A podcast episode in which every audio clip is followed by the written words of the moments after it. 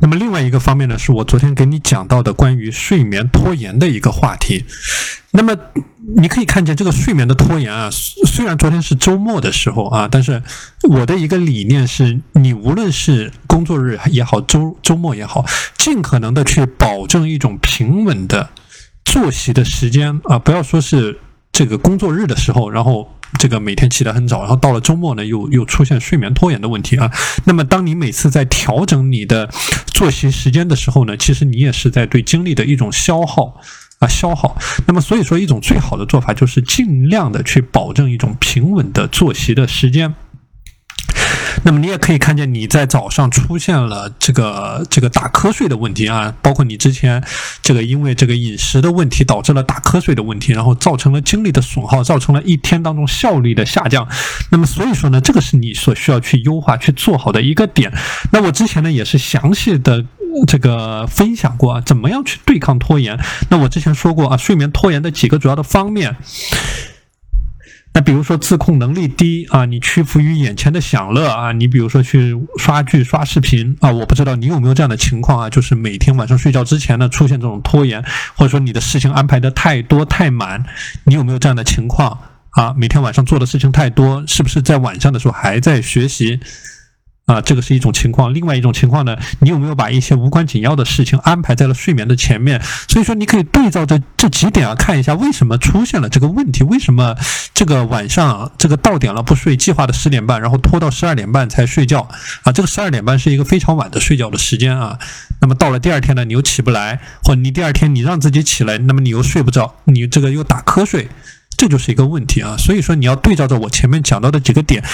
好好的去反思一下、梳理一下，为什么说每次都出现睡眠拖延的情况？因为我注意到这个是你长期所出现的一个问题了，而不是说一次两次。那我之前也讲了很多的具体的解决方法，那你一定要去对照着我的解决方法去看一下。比如说建立你的零碎的时间节点啊，这是一个非常好用的方法。如果说你做不到，你可以用这一套方法先试一下。那比如说我我之前给你讲过啊，你比如说通过洗澡这件事情作为你的一个零碎的时间节点，就说你在沐浴之后，你不要再接触手机了，你不要再再去碰你的手机了，你就去读书，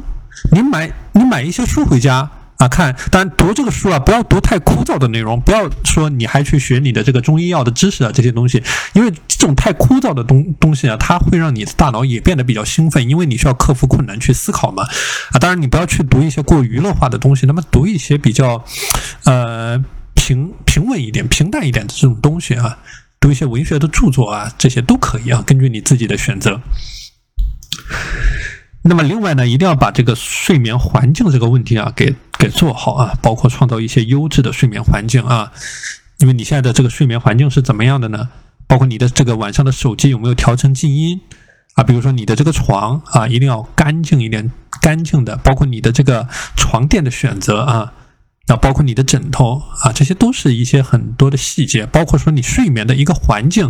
啊。如果说你是这个这个呃，就像我之前说的啊，你是喜欢一个非常黑暗的睡眠环境呢，还是说你要把这个窗户留一条缝，然后第二天让阳光照到你的身体上？那么这个也是根据自己的情况去进行一些筛选啊。这些都是把每一个细节给打造好，帮助你的大脑进入到一种平稳的状态。那所以说，针对这个问题啊，我的建议是，那从这个今天开始呢，要刻意的去把它，哎，给它去做起来，不能说我这个每天就这样睡眠拖延，就就这样拖着就拖着了啊，这个这个肯定是不行的。就你认识到这个问题，你要去做一些有意识的调整和改变。